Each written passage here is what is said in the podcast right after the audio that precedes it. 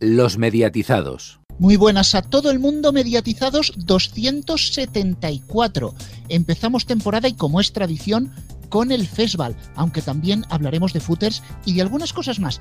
Tenemos sorpresas, pero la primera persona que tengo que saludar en este informativo de medios es Cristian, porque ojo al dato, Antena 3 gana el Mesa Telecinco por tan solo una décima. Así es, muy buenas, Rubén. A pesar de ser agosto, hemos vivido un mes de fotofinish se habla de coliderazgo y de empate técnico, pero finalmente Antena 3 ha ganado por solo una centésima de diferencia frente a Telecinco, 13,12 frente a 13,11%. Entre los espacios más vistos, muchos de los Juegos Olímpicos, sobre todo fútbol. A pesar de ello, la A1 hace la misma audiencia que hace un año, un 8,9%. Por abajo quedan la sexta con 5,3 y 4 con un 5 con un 4,8. Buen dato para la 2 que cierra el mes con un 3%. Factoría de Ficción lideró la TDT, subidas destacadas de Divinity Teledeporte y máximos de Dickies y TEN. TV3 se impuso entre las autonómicas con subidas importantes de Canal Sur o Aragón Televisión. En el pago vuelve la liga y por tanto vuelve a ganar Movistar la liga. Y a la segunda persona que tenemos que saludar, otro de los habituales, Alfonso, muy buenas. Muy buenas tardes. Bueno, te toca hablar de María Escario, que ha sido nombrada defensora de la audiencia de Radio Televisión Española. Efectivamente, sustituye en el cargo al concluir su mandato Ángel Nodal, que ha ocupado el puesto desde finales de 2014. Eh, María Escario ingresó en 1985 en Radio Televisión Española y ha desarrollado la mayor parte de su carrera en informativos, bien como presentadora de los telediarios de fin de semana o como presentadora de deportes de todas las secciones del telediario. También formó parte de la redacción de programas deportivos, donde participó en la cobertura de siete Juegos Olímpicos y decenas de eventos deportivos internacionales, y ha recibido multitud de galardones como el Premio Ondas 2013 o la Medalla de Plata al Mérito Deportivo del Consejo Superior de Deportes. Y de los que llegan a los que se van. Telemadrid cesa a Lourdes Maldonado, Rocío Delgado y Manu Pérez como presentadores de informativos. Según informa Infolibre, Telemadrid anunció el pasado lunes el cese de estos periodistas de cara a la nueva temporada de Telenoticias de la cadena pública madrileña. Víctor Arribas y Cristina Ortega tomarán los mandos de la primera y segunda edición del espacio respectivamente.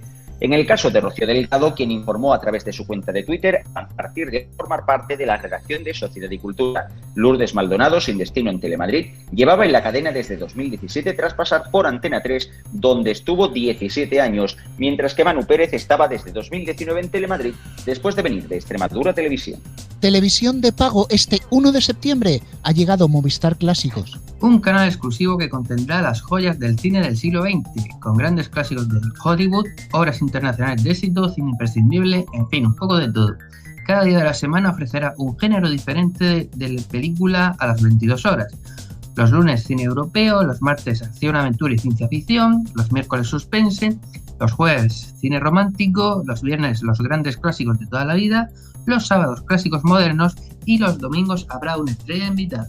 También el streaming se refuerza. Filming amplía su oferta de cine de Hollywood gracias al acuerdo alcanzado con, ojo, Paramount Pictures. Desde este 1 de septiembre se sumarán al catálogo de Filming más de 70 títulos, entre los que encontramos grandes clásicos como My Fair Lady, la trilogía del Padrino Chinatown o El secreto de la pirámide, entre muchas otras. Las películas estarán disponibles en alta definición en español y en versión original con subtítulos solo para actores de filming. Tras este acuerdo y los alcanzados con Metro Goldwyn Mayer, Universal y Sony Pictures, Filming refuerza su catálogo apostando por la combinación del mejor cine europeo con grandes clásicos de Hollywood. Y no podíamos dejar pasar el arranque de temporada en la radio.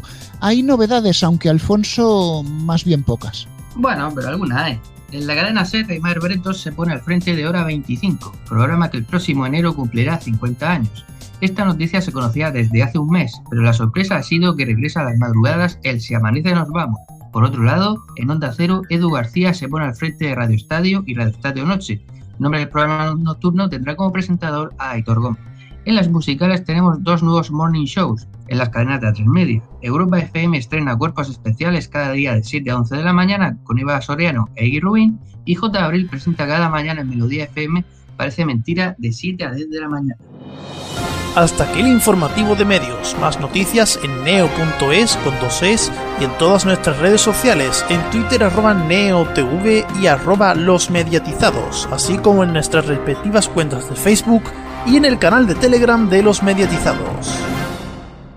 Bueno, Antonio, Primera programa de la temporada y primera vez que se me olvida saludarte.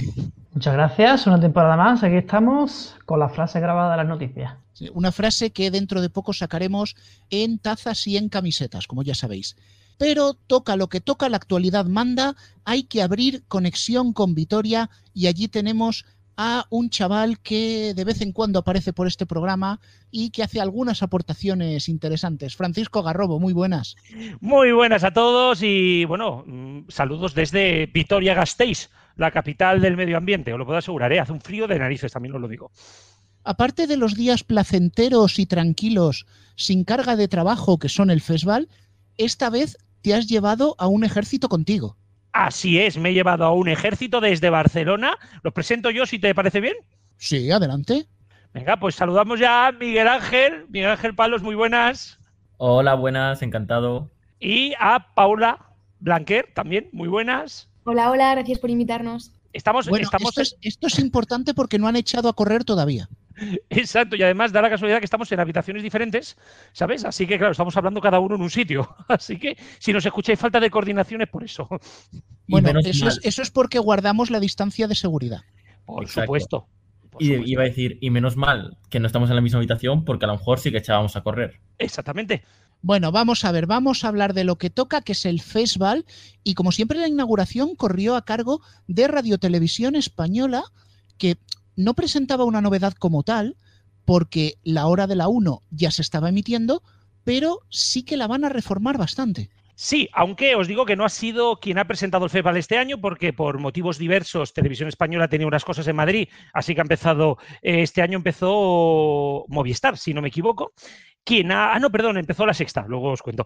Eh, pero Televisión Española nos ha traído uno de los principales estrenos y es La Hora de la 1, que con sus nuevos presentadores, eh, Silvia y Marc, eh, van a intentar remontar las mañanas, porque así lo han dicho Paula Miki en la rueda de prensa, la intención que tienen es diferenciarse o distanciarse del resto de ofertas. Sí, y de alguna manera también con ese formato de dos personas, ¿no? Y para, para, diferenciarse y para marcar pues eh, esa emoción entre ellos, la química que tenían, etcétera. Ha sido una rueda de prensa bastante interesante y hemos podido hablar con ellos, además eh, salidita del horno prácticamente, así que... Y estamos con Silvia Chaurrondo y, y Marc Sala, los nuevos presentadores de La Hora de la 1, muy buenas. Hola. Bueno, nos habéis, nos habéis anunciado primero que el programa irá por tramos, primero empezaremos a las ocho y media con un tramo de política, digamos, ¿no? Eh, exacto, de ocho y media a diez, toda la actualidad política, el análisis político y la actualidad que surja, obviamente, no hablaremos solo de política, pero el análisis sea político. ¿eh? Intentaremos todo quitar, darle ahí la punta política que todo lo tiene y hasta las y hasta las 10 con entrevistas, con análisis, con expertos, con todo lo que haya que contarlo bien contado. Eh, habéis hablado de que estarán sobre todo expertos, no tanto comentaristas ni tertulios, ¿no? Ni tertulianos. En ese primer tramo habrá sobre todo periodistas, es decir, gente que pisa, que está, que ve la fuente, que ve el político, que nos pueda contextualizar más. ¿eh? Que el, el, el, argumento todos nos lo sabemos ya. Y, y queremos contexto. Y Silvia, a las 10 comienza la zona de actualidad, que, de actualidad. que no de, de, sucesos. No, hombre, a ver, si se produce, no sabrán, ¿no? en fin, claro, cualquier si la actualidad demanda que se trate pues un caso relacionado con violencia, con crímenes, pues lo haremos, pero lo haremos con rigor y lo haremos como debemos hacerlo, como debe hacer una televisión pública. Con emoción también, ¿eh? porque son historias durísimas y no podemos estar ajenos al, al dolor que muchas veces vamos a contar. Emoción la que te hemos escuchado al presentar la sección, porque Marc se la ha visto más de, bueno, aquí ganas de ponerse, pero a ti se te ha visto emocionada.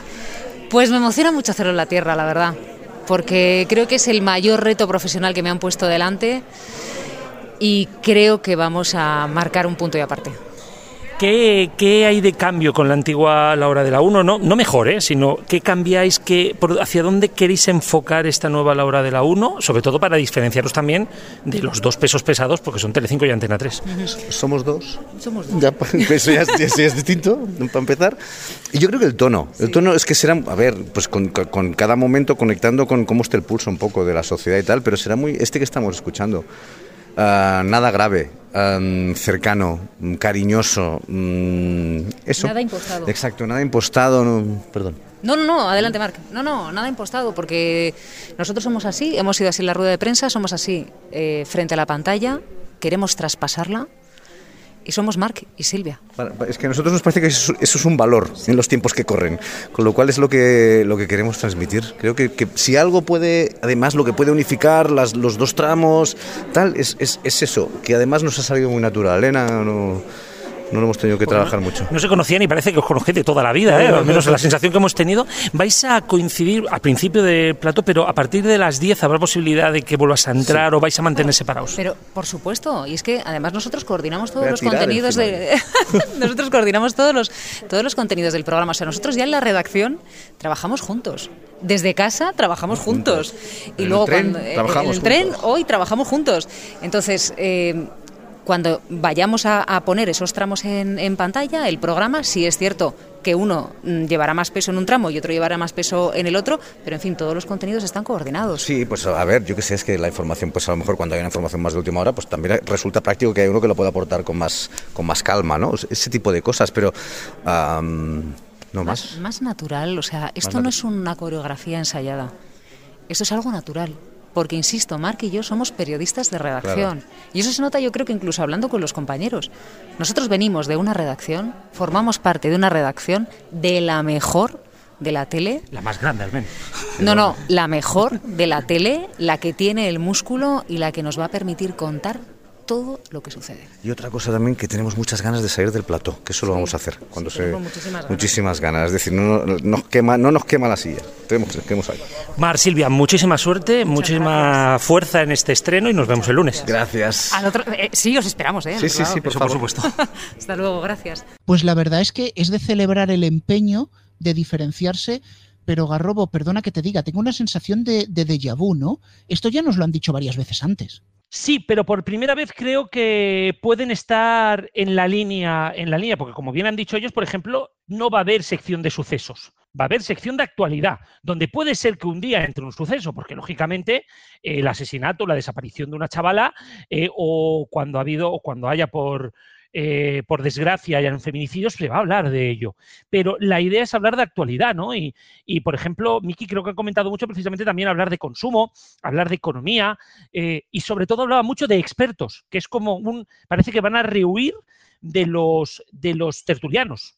Sí, sí, yo he entendido también ese, mismo punto que en, en, la mesa se sentarían sobre todo expertos y sobre todo periodistas que, que estuvieran muy, muy metidos en ese tema que se tratara y así pues poder diferenciar pues lo que hablábamos de, de los diferentes productos que se están dando en, tanto en Antena 3 como en Telecinco. Dato muy importante que han puesto encima de la mesa también y es que va a ser 100% de producción propia. De momento, bueno, rectifico, no va a ser 100% ahora mismo, eh, va a estar muy cerca de ser 100% porque hay en algunos sitios donde aún no tienen suficiente personal, pero precisamente con las oposiciones abiertas van a cubrir el 100% de la producción de la hora de la 1, que era una de las grandes críticas que se hacía a la anterior dirección.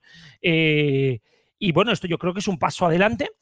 Eh, estamos hablando de la redacción más grande de la televisión en España, que menos que hacer un programa informativo, un programa de información más que informativo, que hacerlo 100% con tu propio equipo. Es un equipo muy grande, un equipo muy potente y también han informado, Paula Miki, de algunas cositas, como por ejemplo que van a utilizar corresponsales internacionales, que esto es algo que se estaba perdiendo muchísimo en la televisión y, Televisión Española tiene el mayor despliegue de corresponsales que hay. Sí, un poco en esa línea del contexto, ¿no? De, traer a periodistas eh, que han estado en el terreno, supongo que buscarán un poco pues la especialización. Exactamente. También hablaban además de, que no van a tener una plantilla fija de colaboradores. ¿Esto qué significa? Que si una mañana el debate es coronavirus, pues habrán eh, personas em, del mundo sanitario allí, pero si dos días después hay un crack bursátil, van a traer a especialistas en economía. Entonces, creo que esto, y ahí es donde te decía Rubén, que creo que estamos hablando de otra cuestión. Otra cosa es que luego lo que veamos en la pantalla. Pero bueno, es que esto lo que me estáis diciendo, expertos en, sanidad o en economía, es que esto debería ser lo normal. Estamos muy mal acostumbrados ah, a que son los cinco mismos contertulios en todos los programas y saben de todo, de economía, de virus, de aeropuertos y hasta de tomates. Sí, sí, bueno, claro. Y esto yo creo que aquí también han puesto de que quieren rehuir de ello. Por eso hablaba mucho de, eh, de especialistas, no, no de tertulianos, no de colaboradores, no de eh, opinadores, eh, bueno, lo habéis escuchado en la entrevista, ¿no? Hablan de, de especialistas. Y ojo, que hay algunos de estos colaboradores habituales que son especialistas en su campo. Porque lógicamente hay periodistas, y hablan también mucho de periodistas, que son especialistas en política, pero no en sanidad. Para eso están los sanitarios, que son los que saben de ello. Eh, de todas maneras, yo no sería tan optimista porque siempre que se estrena una tertulia, les da por decir que a partir de esa temporada o de esa determinada tertulia van a intervenir solamente especialistas y se van a dejar de contar con todólogos. Y al final lo que se tienen son todólogos. Así que ya veremos qué pasa. No, sí que han dicho de que van a ver, eh, van a haber periodistas y ya están diciendo además que van a estar de todos los medios. O sea, van a intentar que todos los medios de comunicación tengan representación en algún momento en esa mesa. Hablan también de que los digitales van a formar parte también del repaso a la información y hablan de que van a entrevistar a políticos y que todos los partidos van a pasar por allí. Eh, con, las cuotas que lógicamente tiene que hacer Televisión Española. No hablan que eso desaparezca, sino que eso no va a ser el eje central. Esa es la parte importante, Alfonso. O al menos lo que a mí me ha sorprendido de la, de la rueda de prensa. Veremos el lunes, ¿eh? También te lo digo. Pero vamos, que si entran medios digitales nos pueden invitar perfectamente. Exactamente, lógicamente, porque hay algunos que tienen bastante menos que nosotros. Pero bueno, Televisión Española también va a tener otras presentaciones que os haremos y que os explicaremos la semana que viene. Una es Ana Tramele, el juego, que ya habéis visto en Twitter que hemos estado hablando de ella. La semana que viene os explicaremos más cuando podamos ver eh, el primer capítulo. Y pues la apuesta habitual de televisión española, eh, lo que mejor le funciona, Masterchef Celebrity, que viene un Celebrity, Celebrity, Celebrity este año, menos corazón y mucho más Celebrity. Bueno, pues tenemos que pasar la pelota en este primer bloque que estamos hablando un poquito más del abierto a A3 Media, porque el arranque también fue un programa político, como tú decías, que es el nuevo Más Vale Tarde, que prácticamente es el viejo con dos cambios. Bueno, eh, bueno, yo creo que no es el viejo con dos cambios, eso, sobre todo porque los dos cambios son los dos presentadores, los dos presentadores que vaya dos, vaya dos figuras han puesto encima de la mesa. Eh, un más vale tarde, ya os digo, que, que, la idea es rejuvenecer el formato, y cuando me refiero a rejuvenecer no es ir a por el público más joven, sino darle un nuevo aire, que la gente vea que es un nuevo más vale tarde, cambian el escenario y cambian los presentadores y sus presentadores, pues hemos podido hablar con ellos. Y este lunes tendremos un estreno que nos han traído aquí en el Facebook, que es, eh, bueno, un estreno, no, un reestreno, el de Más Vale Tarde con sus nuevos presentadores, que los tenemos con nosotros, Cristina Pardo e Iñaki López. Muy buenas tardes. Hola, muy buenas. Bueno, primero de todo, ¿cómo es esto de pasar de un programa de un programa dominical o de sábado noche a las tardes de lunes a viernes? Tú, Cristina, estás más acostumbrada, pero Iñaki, para ti es un cambio importante. Sí, bueno, yo hice un programa diario de cuatro años, lo es que quedaban atrás en el, en el 2010. O sea, los programas se grababan en Betacam y esto va a ser un cambio radicalmente importante. Desde luego, muchas más horas de trabajo, muchas más horas en directo. Vamos, que parece que no me lo he pensado. Sí, Cristina. No, yo iba a decir que efectivamente, o sea, a mí no me, o sea, es verdad que yo en los últimos tres años y medio he llevado un ritmo diferente al que llevaba antes, pero todo creo que tiene sus ventajas y sus inconvenientes y yo ahora mismo a este cambio solamente le veo ventajas. Para empezar, ayer he podido quedar con mis amigos el fin de semana, eh, así que ya tengo planes para el próximo domingo y bueno, pues es, raro, pero también está muy bien. Precisamente, Cristina, ¿cómo es cambiar del domingo por la tarde a la tarde de lunes a viernes? Habrá un cambio como mínimo de tono, un cambio de, temas también, ¿no?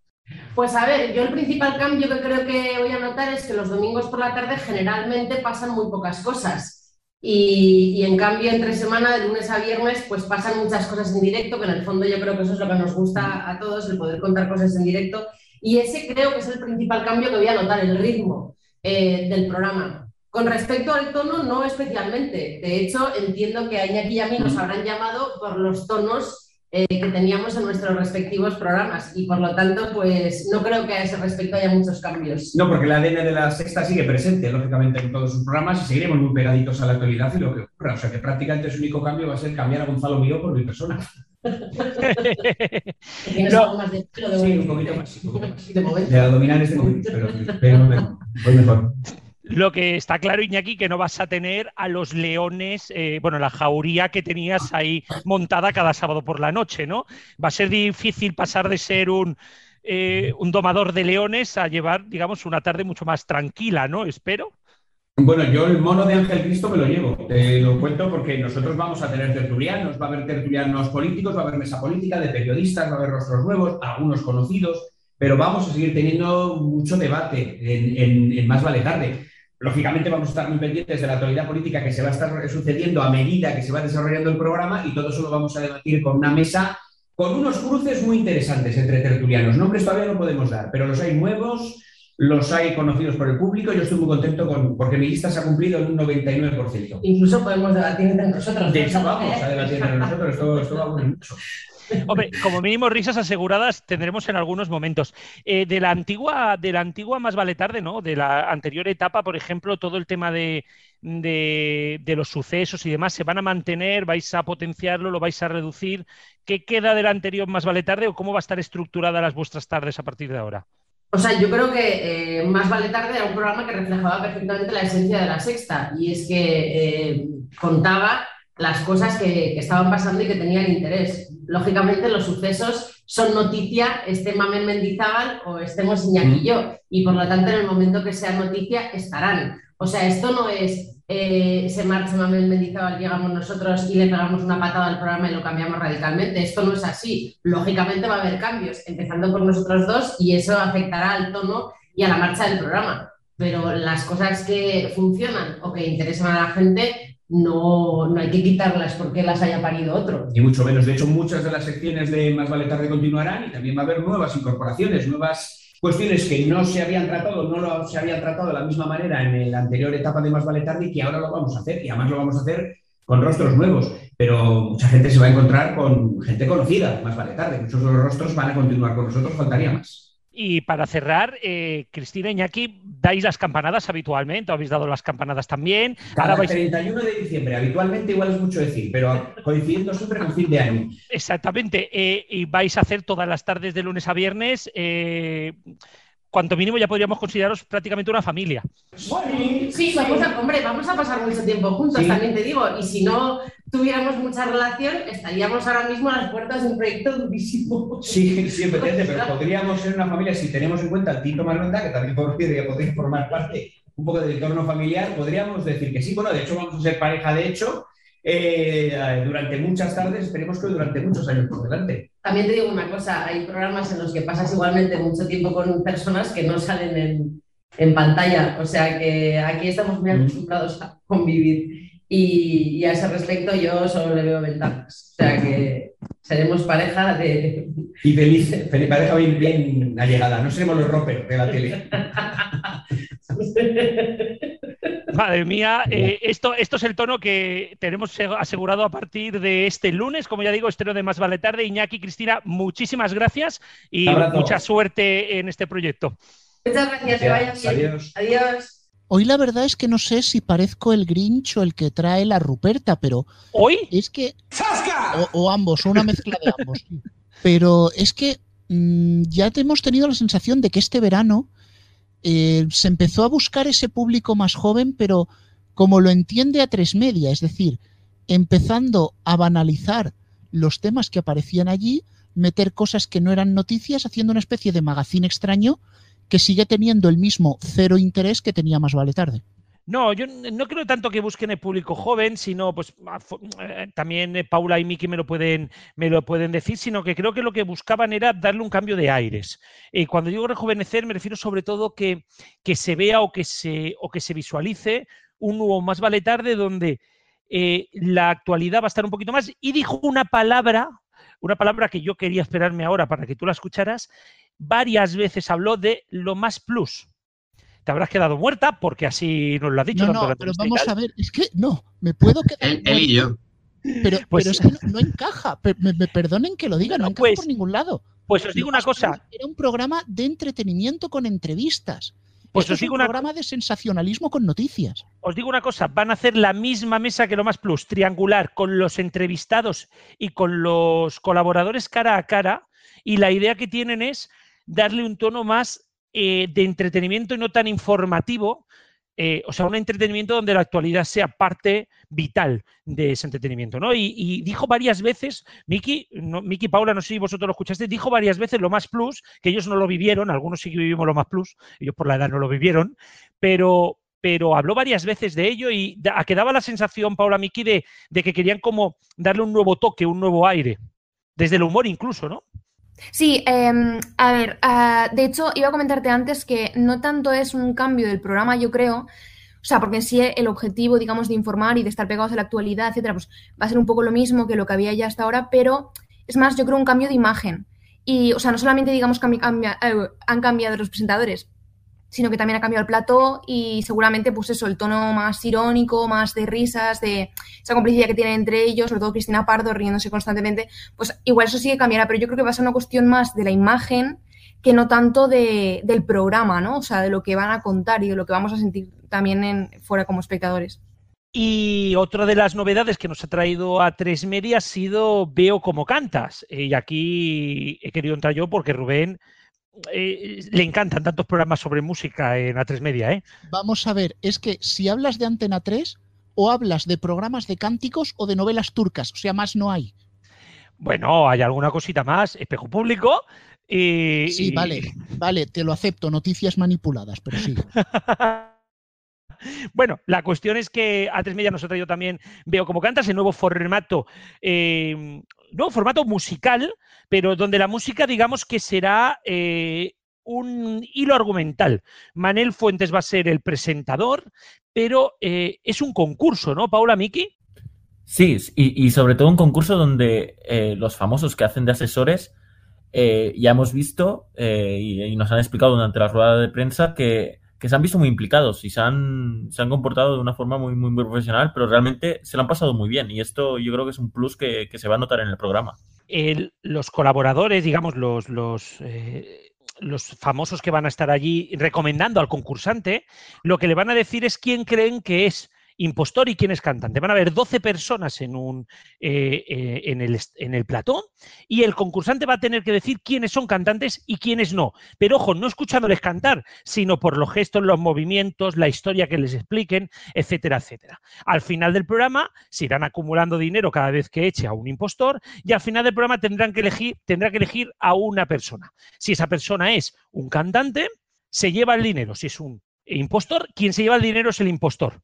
Y ojito, porque va a venir cada semana un cantante famoso que está obligado cuando acabe el programa a cantar con el que haya elegido, sea cantante o impostor. Por lo visto van a haber algunos momentos divertidos cuando vean con quién tiene que cantar esta gente. Eh, Miki, como bien has dicho, el vídeo se le veía cuanto menos divertido, Paula. Sí, de hecho, eh, me estaba acordando también del comentario que hizo Ruth Lorenzo, que, decía que era curioso cómo cuando cantaban muy bien la sensación del, del jurado, y bueno, del, perdón, de, todos los colaboradores, etcétera, pues era como muy de desánimo, ¿no? De decir, pues hemos perdido, y sin embargo, cuando cantaban mal, lo celebraban muchísimo. Entonces, ahí está también un punto curioso y diferente de otros programas, que no es tanto quizá eh, la técnica aquí, sino que está como más presente en qué detalles hacen que es un buen cantante, ¿no? Eh, como por ejemplo coger bien el micrófono o no, em, qué, movimientos haces, si van acordes, haces una buena interpretación o no. Entonces, también decían, por ejemplo, que ahí el casting eh, consistía en elegir buenos o malos cantantes, pero también en, digamos, en la interpretación, en encontrar personas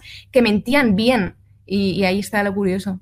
Y deciros que pues el jurado no es jurado, sino bueno, el grupo de colaboradores está, entre otros, el Monaguillo y Ana Milán. Ana Milán, que nos ha traído el estreno de la nueva, de los nuevos capítulos de Bayana Milán, y a tres media también Rubén nos va a presentar La Edad de la Ira, nueva serie de Antena 3, gran apuesta de A3 Player Premium y luego de Antena 3, la nueva temporada de Amares para siempre con la incorporación de Carlas Francino y los hombres de Paco, el retorno, segundo capítulo, que se va a poder ver en abierto. Es que lo de amar es para siempre y estreno, no sé cuántos años llevan ya, me cuesta decir estreno. Van estrenando temporadas, hay una detrás de la otra, eh, Es que es lo único que se puede decir estreno. Bueno, vamos a hacer una pequeña pausa, pero tenemos que hablar de otra cosa más, porque Garrobo, recordamos que vamos a darle caña al canal extra, que hemos empezado con una entrevista. Así es, hemos empezado con una entrevista, ya la podéis ver, al CEO de Footers, una entrevista muy potente y muy interesante que ya podéis escuchar en los mediatizados extra. Y ojito, no será la única porque tenemos muchas sorpresas, pero que ya os iremos desgranando poquito a poquito. Lo que sí os podemos desgranar es que a la vuelta de Publi vamos a hablar de Movistar, vamos a hablar de Amazon y comentaremos esa charla que tuvisteis con el CEO de Footers. Hasta ahora.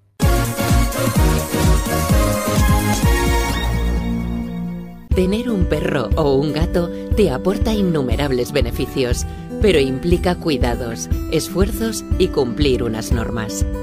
Vacúnalo, regístralo y nunca lo abandones. no es solo comida y agua. Necesita de tu responsabilidad. Los mediatizados. Bueno, pues volvemos de nuevo, abrimos la conexión con Vitoria, realmente no la hemos cerrado nunca. Es lo que iba a decir. Porque, exactamente, es Movistar en este año atípico la que abrió el festival. Así es, eh, lo abrió con, con, una serie interesante, eh, una serie documental. Eh, Miki y Paula pudieron ver todo el resumen porque algunos estábamos haciendo otras cosas y no llegábamos, pero Lola Paula, es algo más que un documental al uso. Sí, eh, bueno, yo he alucinado con la mm, postproducción, digamos, con toda la edición. Eh, es un pedazo, es un pedazo de serie documental. Eh, estamos hablando de una serie documental donde van a aparecer personas como Rosalía, Zetangana, sus hijas, que ahora vamos a hablar con ellas, por cierto. un documental que va a contar la vida de Lola Flores pero no desde un punto de vista como, Paula, como vemos muchas veces en los, en los programas del corazón, sino la vida de Lola Flores, la de verdad, la que contó ella. Sí, o sea, es un primera persona, pero claro, rescatando declaraciones que también incluso pueden sorprender a las propias hijas, aunque bueno, en cualquier momento pues eh, te digamos, eh, te comentan ellas mismas sus impresiones, eh, expertos, digamos, también están interpretando constantemente lo que sale, eh, intercalan canciones, está muy integrado, está, está muy bien hecho, la verdad. Sí, y es así. Mm, ¿Y quién mejor para contarnos? Porque luego también hablaremos más adelante, cuando esto se estrene, porque será para finales de octubre, hablaremos también con el productor y con, y con el director de la, de la serie documental pero también hemos podido hablar con sus hijas, con Rosario y Lolita. Pues tenemos con nosotros a, Lolita, la, hija de una de las más grandes. Una de las hijas. bueno, eh, este documental eh, parece que nos va a permitir tanto a los más mayores quizá volver a, ver a, a, Lola Flores, pero a los más jóvenes conocerla. Sí, yo creo que sí, que es una manera de conocer el personaje y a la persona, no, no solamente al artista, eh, sino conocer a la persona, cómo vivía, cómo sentía, cómo se movía, sus comienzos, es decir, toda su trayectoria.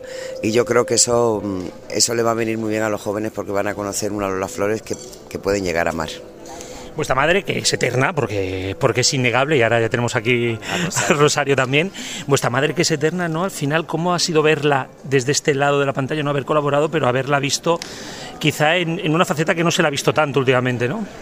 Bueno, yo creo que lo bonito es ver un poco su vida, su lucha, cómo amaba ella su arte, cómo amaba la vida, lo generosa que fue. Es un poco.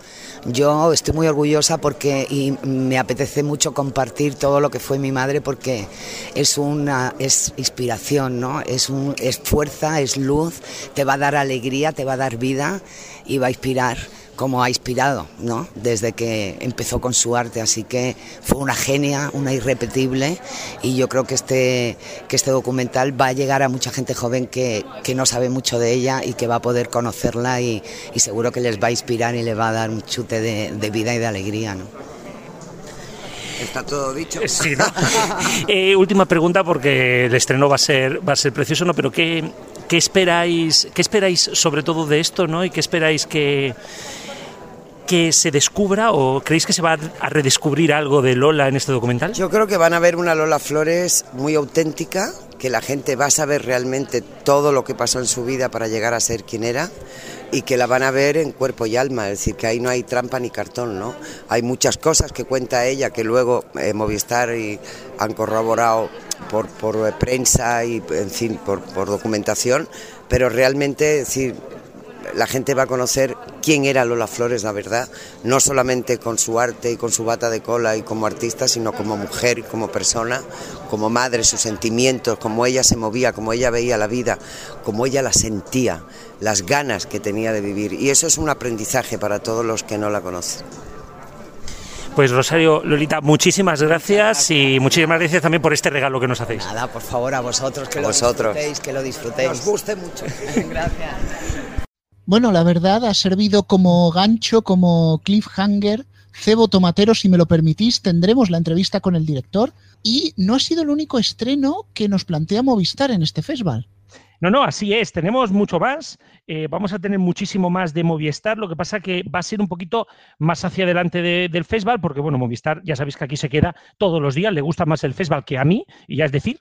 Y tendremos eh, también los estrenos de Todos mienten, ojito a la serie del creador de Pulseras Rojas, Pulseras Barmellas en TV3.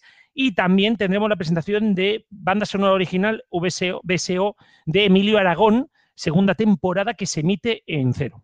Eh, de hecho, Emilio Aragón no llegó al festival porque todavía estaba siguiendo la línea blanca.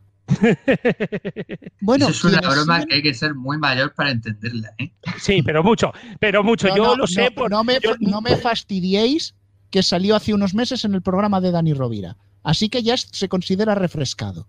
Es verdad, se considera recuperado, pero algunos no vemos el, programa de Dani Rovira. Lo veis tú y cuatro más, ahí te lo dejo. Bueno, como siempre, ni que fuera un cambio. Vamos a tirarlo por el muro, venga.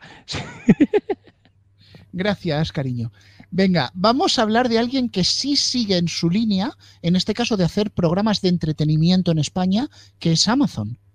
Así es, ha sido Paula, aquí, Paula, Miki, tenéis que ayudarme y explicarlo, porque ha sido seguramente la rueda de prensa más divertida a la que nos hemos enfrentado.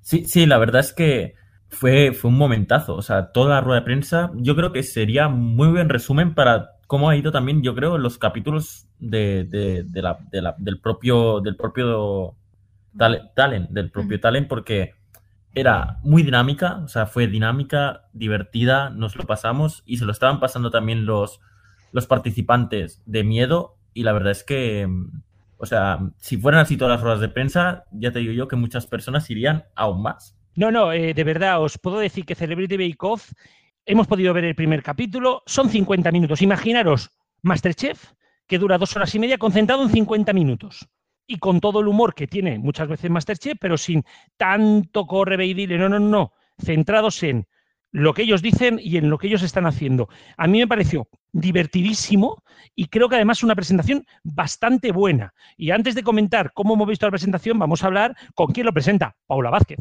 Tenemos a la presentadora, la maestra de ceremonias de, de Celebrity Bake Off España, Paula Vázquez. Muy buenas. ¿Qué tal? Muy buenas. ¿Qué tal? Bueno, nuevo reto, nuevo reto, nuevo reto al que te enfrentas, en este caso, los fogones. Bueno, no yo, ¿eh? No, no, no, ya, la presentación. Exacto. ha sido una aventura tremenda. En este caso, además, son postres. Y tengo que decir que los concursantes nos han sorprendido porque pensamos que al ser celebrities, pues iban a disfrutar, pero sobre todo se iban a divertir y pasar un buen rato. Bueno, no solo nos hemos divertido, nos hemos reído mucho, que espero que en este primer capítulo que vamos a ver ahora juntos eh, podáis verlo, ¿no? Sino que oye, se han sobrado, o sea, han hecho unas barbaridades de bonitas, unos bombones con una delicadeza, una elegancia, unos sabores. O sea, es que se han ido creciendo, han ido compitiendo con ellos y al final nos ha salido un pedazo de programa que de verdad no nos esperábamos. Eh, nos habéis dicho en la rueda de prensa y en todas las presentaciones que ha habido muy buen rollo, también con vosotros habéis convivido. ¿Cómo ha sido convivir con, mucha gente muy famosa? Porque tú eres muy famosa, pero ellos también. Claro, claro, claro. Pues eh, te iba a decir, ha sido normal, la verdad, porque como estábamos todo el día allí juntos, lo curioso es que cada uno tiene una personalidad tan diferente, porque la pringada, Bryce, eh, Belencoso, eh, Soraya. Entonces éramos como un micromundo con un montón de universos y al mismo tiempo funcionaban. O sea, había muy buen rollo y a, a mí me ha servido. O sea, yo repetiría mil veces y con los mismos. ¿Cómo ha sido ser jefa de ceremonias de Esperanza Aguirre? Ah, bueno. Pues bien, bien, porque bueno, ha sido una concursante más y, ya está, no sé. Paula, has sido, eres todoterreno, has presentado programas musicales, eh, eh, ahora estás con la cocina, has estado al frente de realities como de, cero precisamente, ¿no? Eh, ¿Qué, cambia esto o, es lo más de lo mismo o cambia realmente presentar esto? Hace muchísimo tiempo que no compartía eh, un programa con alguien, en este caso con Bryce. Para él era como el primer programa como presentador y, y también ha habido mucha química, muy buen rollo. Él me ha hecho varias sorpresas que se van a ver durante el programa que yo decía, pero bueno, este tío de dónde ha salido. Y la verdad es que ha sido increíble la experiencia. Eso por un lado. Y por otro lado, yo creo que nunca he trabajado más relajada. O sea, realmente no tengo la sensación de haber hecho nada. Tengo la sensación de haber estado ahí con Bryce riéndome y pasándomelo bien y dejándome llevar. No he, no he tenido que poner nada de esfuerzo. O sea, no sé, eh, ha sido, no ha sido trabajo. ¿Cuáles son los siguientes retos de Paula Vázquez? Eh, eh, nos hemos encontrado en la cocina, volverás a haceros, tienes algún proyecto, ¿quieres segunda temporada? Oh, me encantaría una segunda temporada con Amazon, claro que sí, sí, sí, de momento, eh, bueno, esperar al estreno de este programa es mi proyecto más cercano ahora mismo y el resto son proyectos personales que no tienen que ver ya con la tele. Lógicamente ni con este programa. Paula, muchísimas gracias, muchísima suerte con este estreno y esperemos que tengamos Bake Off para, para tiempo, ¿no? Ojalá que sí, ojalá que sí. Muchas gracias. Un abrazo. Un placer. Una Paula Vázquez junto a Bryce F, eh, Paula Miki, estaban espectaculares. Sí, sí, claramente. Además, eh, creo que era la primera vez que aparecía Bryce F como presentador y desde luego eh, se ha estrenado por todo lo alto, ¿no? O sea, todo el mundo alucinaba, hacía preguntas sobre el tema.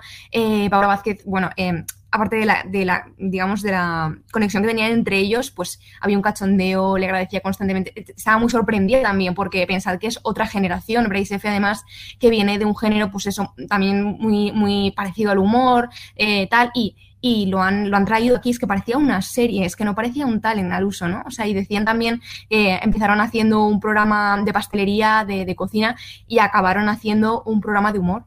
Así, así lo dijeron, sí, sí. Sí, sí, totalmente. Y también un detalle que, que nos sorprendió y que nos gustó mucho de, de, la, de, la, de la propia presentación es que Bryce F.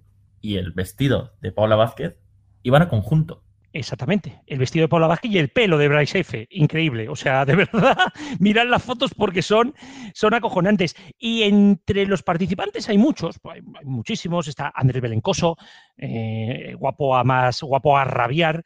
Eh, hay humoristas y demás, pero también hay dos cantantes. Y una de ellas es Chenoa, y lo siento, aquí tuvimos nuestro momento fan, porque yo soy muy fan de Chenoa, y pudimos también hablar con ella. Bueno, y estamos con Chenoa, una de las estrellas de Celebrity Bake Off España. Qué bonito ha sonado, qué bonito sonado lo de estrella. Espérate, no, no, no cantemos victoria, que esto es complicado el cocinar, ¿eh? Sí, hombre, se, se, se, se, da complicado. Eh, has pasado de ser eh, talent en un reality a ser jurado en muchos realities, bueno. unos cuantos, y ahora vuelves otra vez de talent. Estaba muy mal acostumbrada a poner notas, entonces me han sacado de la zona de confort para competir y ahora empatizaré mucho más con los concursantes, sean de donde sean, porque ya no es que se me hubiera olvidado. Pero es verdad que he pasado nervios, ¿eh? lo he pasado mal, mal, mal. Lo de, lo de que te digan bien o mal no mola nada. ¿Cómo ha sido ponerte delante de los fogones? A ver, es que yo soy un poquito perfeccionista y pelear contra mí misma ha sido mi, mi peor enemiga, mi mejor amiga, o sea, todo junto, pero yo conmigo. Eh, y luego es verdad que tengo muy mala memoria y me olvido de las cosas, me las enseña y me olvido. Es que soy como Dorita, la de Nemo. Y ahora creo, creo que algún concepto me habrá quedado de cocina, pero no lo tengo muy claro. Habéis mostrado en la rueda de prensa un grandísimo ambiente entre los talents, seguramente de los mejores que he visto yo en muchas ruedas de prensa que he estado. ¿Cómo ha sido? Porque además ha sido convivencia. Claro, es que el caso está en que ha sido como una academia, nunca mejor dicho, ha sido de lunes a viernes, eh, 24 horas juntos, más que con la familia, dándonos apoyo. Eh, también es verdad que eran cosas complicadas para todos, pero bueno, claro, eso une mucho, une mucho porque el roce hace el cariño, eso está claro. ¿Qué ha sido más complicado, OT o Bake Off? Wow, wow. Hombre, mmm, una tengo una gran responsabilidad y la otra eh, también por respeto a la alta cocina, a la alta repostería. Soy súper respetuosa y no quería tampoco o sea, me reía y he llorado y lo he pasado mal porque no quería estar a la altura de la gente que me estaba enseñando. Los dos han sido diferentes, pero exigentes. Y para cerrar, vas a estar en tele este año prácticamente en todo. Vuelve tu cara me suena, vas a estar en varios sitios, estás además en Bake Off. Eh, eh, vaya salto, ¿no? Eh... Me encanta la tele, me gusta mucho. Y aparte, de alguna manera, nací con música y con tele. Entonces, bueno, me gusta, lo paso bien. Eh, los proyectos que me han salido me han gustado también y estoy maquetando haciendo disco nuevo, o sea que, bueno, todo, todo a la vez, ¿no? Un poco malabar, pero bien. Pues Chenoa, muchísima suerte. Veremos a ver si ganas o no. Esto es algo que no lo sabremos hasta no lo sabremos. durante este trimestre en Amazon, ¿no? Exactamente, ahí lo podréis ver y disfrutarlo y pasarla bien, que es lo importante. Y en tu cara me suena y en todo. En todo también. Muchísimas gracias, Chenoa. A vosotros, gracias. Una Chenoa, eh, Miki, que Miki Paula, que precisamente fue de las mejores, bueno, no vamos a desgranar mucho, pero se la vio muy seria, ¿eh? Muy seria en lo que tenía que hacer en su cocina, ¿eh? Muy competitiva y sobre todo, como ya nos, nos desveló ella, muy limpia. Le gustaba mucho, tenía ese toque, se le podría decir, de tener toda la cocina siempre preparada, incluso eso, arriesgándose el tiempo que tenían, que era bastante justillo, eh, no, no, tenía que tener todo limpio y todo perfecto porque le, no, no podía, no podía estar cocinando si no era con una cocina perfecta. Y no solamente eso, no es la única cantante, porque también estará Soraya, la embarazadísima Soraya Arnelas, que está, vamos, que como tornude se pone de parto prácticamente. Y tenemos mm, muchos perfiles, entre ellos dos que a mí me ha chocado y que me ha roto la cabeza y que además creo que se han convertido en amigas, que son, eh, mm, se me ha ido el nombre ahora. Epsi, soy una pringada. Epsi, Epsi, soy una pringada. Y Esperanza Aguirre.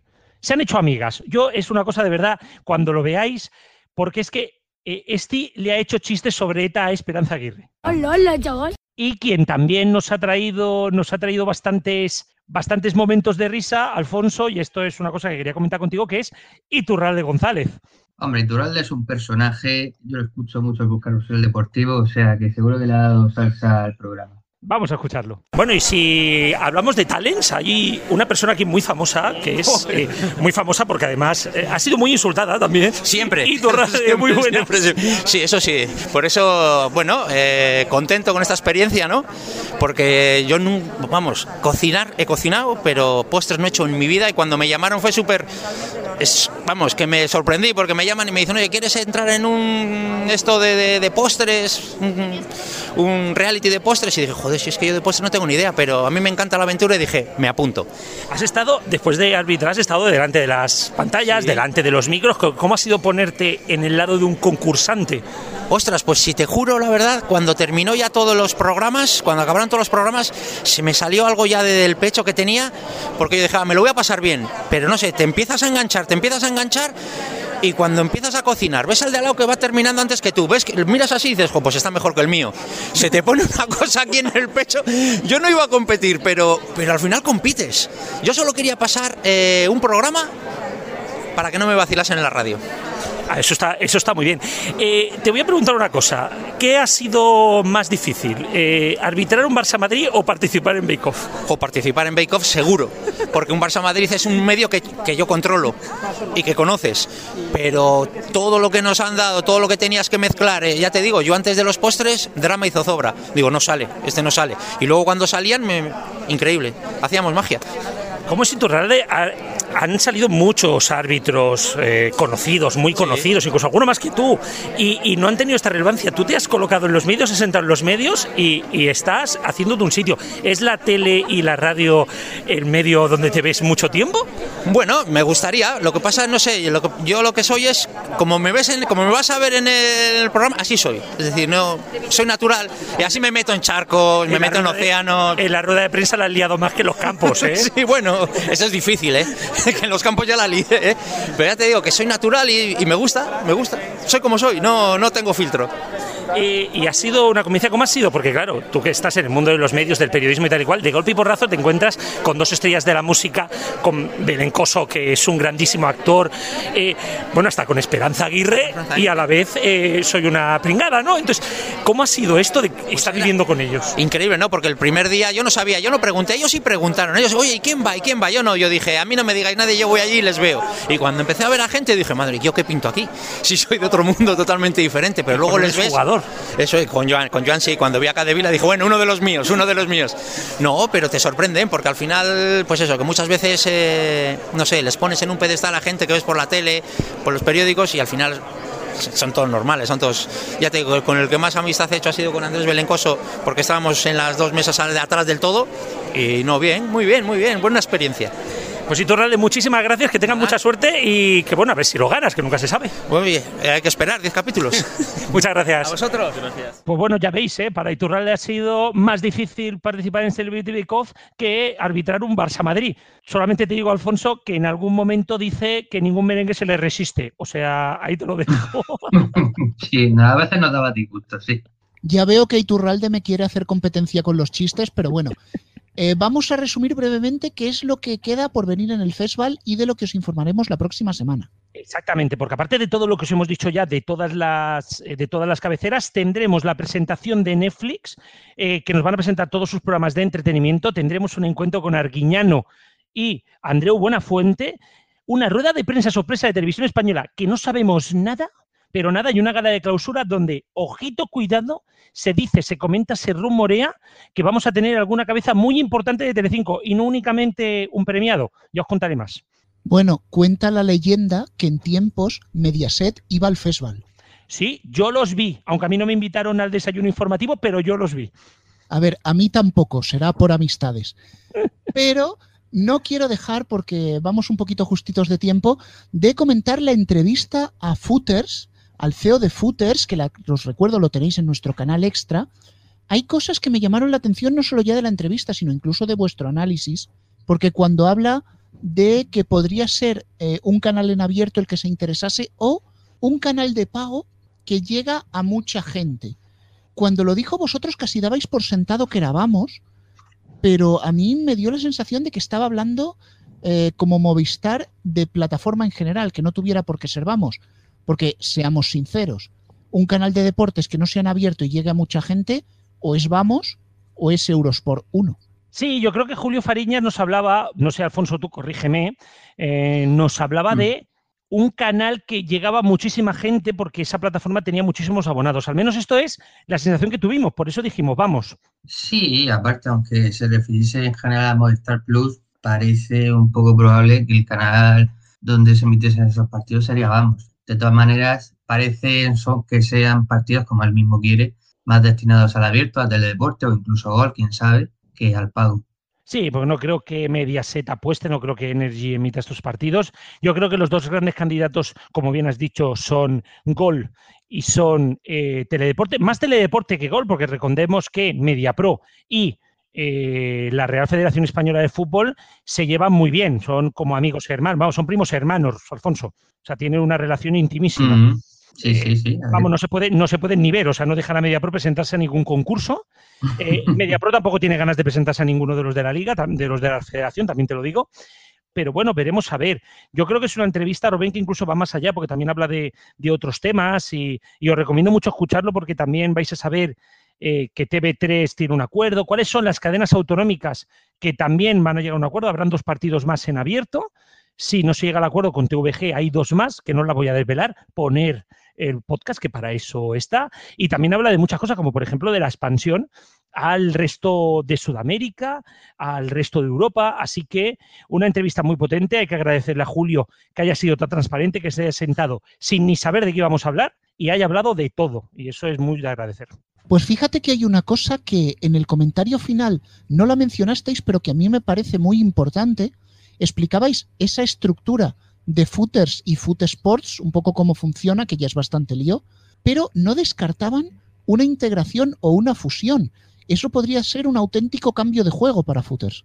Sí, sí, totalmente. Por lo visto, Fuch Sports, eh, yo he estado investigando posterior a la entrevista, porque lógicamente todos pensábamos que Fuch Sports no dejaba de ser una, una inversora y parece que Fuch Sports se ha quedado con muchos deportes. ¿eh? Además, también hay una rival, que es la que también se presentó Alfonso, creo que te acuerdas del nombre tú, también se presentó por los derechos. Eh, One Football. One Football parece que son rivales y que compiten precisamente con ligas minoritarias de todo el mundo. Claro, si tú juntas Fuch Sports y Footers, en Sudamérica tendrían el control de muchas ligas pequeñas y podrían ser una alternativa clara a una gran plataforma como pueda ser Dazón en todo el mundo o como pueda ser Fox Sport, que es allí. No rival, sino complementario, porque ellos no vienen a rivalizar por las grandes ligas, sino a complementarse el hecho de juntarse con Fuchs podría conseguir que Footers eh, se convirtiera en una seria candidata a mantenerse, porque recordemos que las OTTs ahora mismo no están jugando por ganar, sino están jugando por, por sobrevivir. ¿Y tantas? Bueno, lo que sí que vamos a ver dentro de poco en el panorama deportivo nos lo trae como siempre la agenda. Alfonso.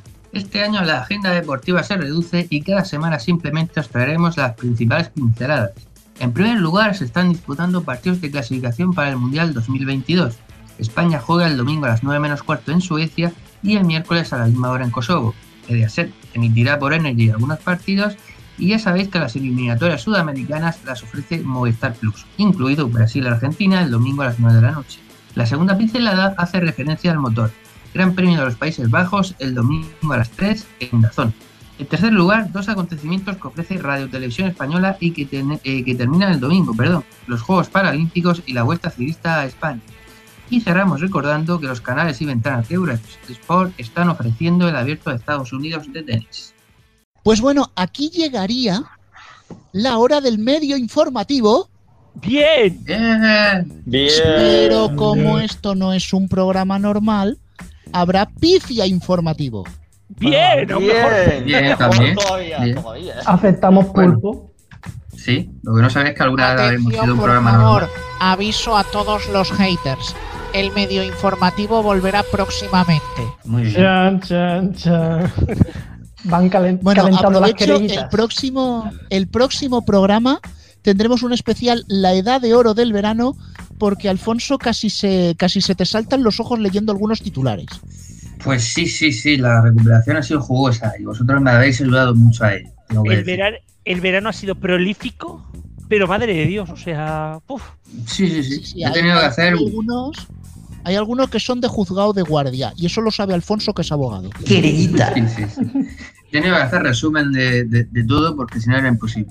En fin, lo que sí que nos ha dañado, en este caso los oídos, bueno, ¿Te pitan los oídos? dañar no sé, a mí me ha hecho un rato de reír, era este reporte en Apunt sobre un conocido caso. Això, segons els testicles, eh, testigos, testics oculars, s'ha hagut de buscar Aquí cada uno pone los testículos donde quiere. A ver, yo os digo una cosa.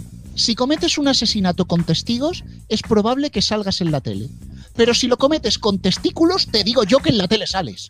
Ay, con, con dos cojones. Literal. Tal cual. Para, para los valencianos ha tenido que doler ya casi más que, el- que los testículos el, el testigos, ¿sabes? Manda huevos.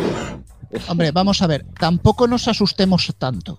Que con testículos está hecha la programación de la mitad de las TDTs. Sí. Y la Biblia está llena de testículos, perdón, de, de, testi- de testi- ¿Cómo se llaman? Testigo. No, los testigos no. Hay otra, otra palabra, ¿cómo se dice? Se me ha ido ahora. ¿Los testimonios? Los te- No. No.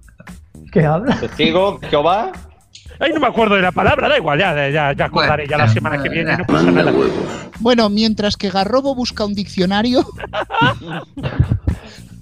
os informamos, la próxima semana tenemos la edad de oro del periodismo Extra Summer Edition, porque si dices edición verano es cutre, pero dices Summer Edition y queda Fresh. fenomenal. Como Arusero Fresh. Fresh, Express. Esperen, no, que ya no se puede. Bueno, la siguiente semana sí que tendremos ya el medio informativo, a no ser que pase algo. Que eso en este programa suele suceder. Sí, bastante, bastante. Habrá Sí. que ver un poquito cómo acaba el festival. De verdad, que tenemos esa rueda de prensa sorpresa de televisión española que puede salir cualquier cosa. A saber. Yo qué sé, ¿sabes a qué me has recordado? El chiste de los horarios de Masterchef. Joder. Eh, Totalmente, totalmente. Por cierto, era versículo, que no me salía la palabra. Versículo. Joder, pues te has quedado cerca tú también, ¿eh? ¡Hala! Para el precio justo, como que no, ¿eh? Esos versículos para mis testículos. Lo que menos esperaba de esta sección es, es escuchar a Garrobo citar algo de la Biblia. O sea que, en fin. Yo cito muchas cosas de la Biblia, sobre todo porque Dios dijo Adán y Eva y no Adán o Eva. Con eso ahí os dejo todo. A, Pues Adán y Eva, no, próxima- no Adán y Esteban, como es algo. La próxima vez nos traes los versículos del Corán. Que si los parece- lees en versión original puedes hacerlo. Ah. Te, te digo una cosa, mucho ojito con esto, que en la presentación de Masterchef uno la lió bastante gordo con este tema. Sí, sí, cuidado, cuidado, no vayan a poner un bombazo. Es que habló uno de. Yo soy. ah, Dijo, dijo uno, no voy a decir el nombre, pues dice el pecado, pero no el pecador. ¿Cuál fue la frase, Miki, exactamente? Sí, se intervino dicien- diciendo que, supongo que refiriéndose a que era muy atrevido, a que se atrevía a hacer muchas cosas, refiriéndose a que era muy talibán. Tal cual. Y se quedó tan Bueno. pancho. A ver, que es Radio Televisión Española. Radio 3 tiene talifanes. No, Radio Televisión Española no, que. eh, oye, he dicho Masterchef. Perdón, no era Masterchef. Estaba- Bake Off Eh, Amazon. Perdón. Vamos a ver, si nos lía el corresponsal que está en el festival, los demás vamos detrás. ¿Vosotros sabéis lo que tenemos que correr y la cantidad de, no- de- de- de- de horas que le dedicamos a esto?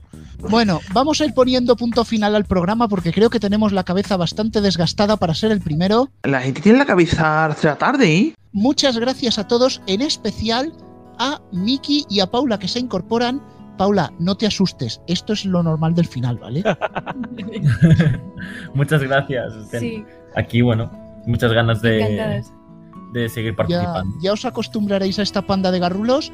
Y Antonio, lo de siempre rapidito. Que la música es Creative Commons, al igual que el programa en general, totalmente libre. Y eh, sabemos que nos escucháis por todos los podcasts, Spotify y el resto, YouTube y, y todo, y, y las emisoras y todo muy. Vamos, que hay un montón de sitios. Volvemos el próximo jueves con la resaca, por así decirlo, del festival. Hasta la próxima semana.